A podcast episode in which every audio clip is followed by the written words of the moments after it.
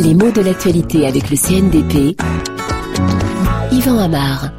La période de l'été, pour beaucoup, c'est une période de vacances, et les vacances, souvent, sont synonymes de voyage, de déplacement. Il faut bien changer d'air. Alors, pour changer d'air, on se déplace, et donc, très souvent, il est question de transport. Transport, c'est un mot intéressant, d'abord parce qu'il n'a pas exactement le même sens au singulier et au pluriel.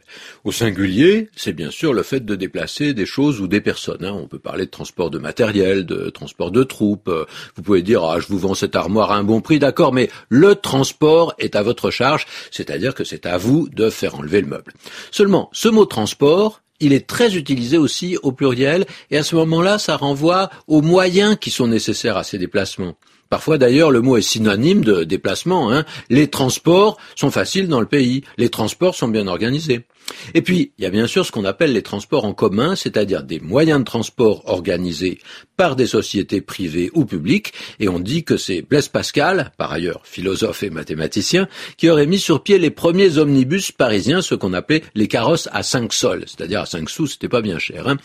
Donc, ce qu'on appelle transport en commun, c'est une organisation qui permet d'acheminer des passagers selon des lignes régulières. Les horaires, les parcours sont déterminés, ça ne se décide pas en fonction des besoins de chacun. Les taxis, par exemple, ne sont pas des transports en commun. Peut-être dans certaines villes, les taxis collectifs si leur itinéraire est à peu près fixe. Mais ce qu'on appelle transport en commun, c'est essentiellement les autobus, les métros, les tramways.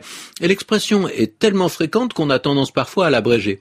Oh, ce matin, il y avait tellement d'embouteillages que j'ai renoncé à prendre ma voiture et je suis venu en transport. J'ai pris les transports. C'est une formule assez courante qu'on entend surtout dans la région parisienne et depuis quelques années. Ce n'est pas si vieux et ça reste évidemment une façon de parler tout à fait familière.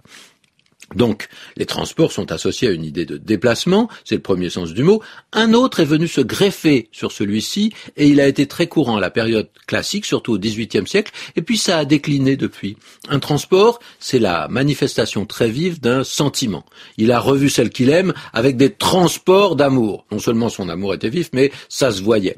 Le plus souvent, ça s'emploie avec des sentiments positifs, transport de joie, mais il peut arriver qu'on le trouve dans un contexte opposé, transport de ou même transport de colère. Alors l'image se comprend bien, il s'agit d'être porté hors de soi, donc de quitter sa maîtrise habituelle, d'abandonner le contrôle de soi. Le transport, c'est un emportement, un sens qui existe encore aujourd'hui, mais moins fréquent, avec une tonalité plutôt littéraire et presque réservée aux transports amoureux.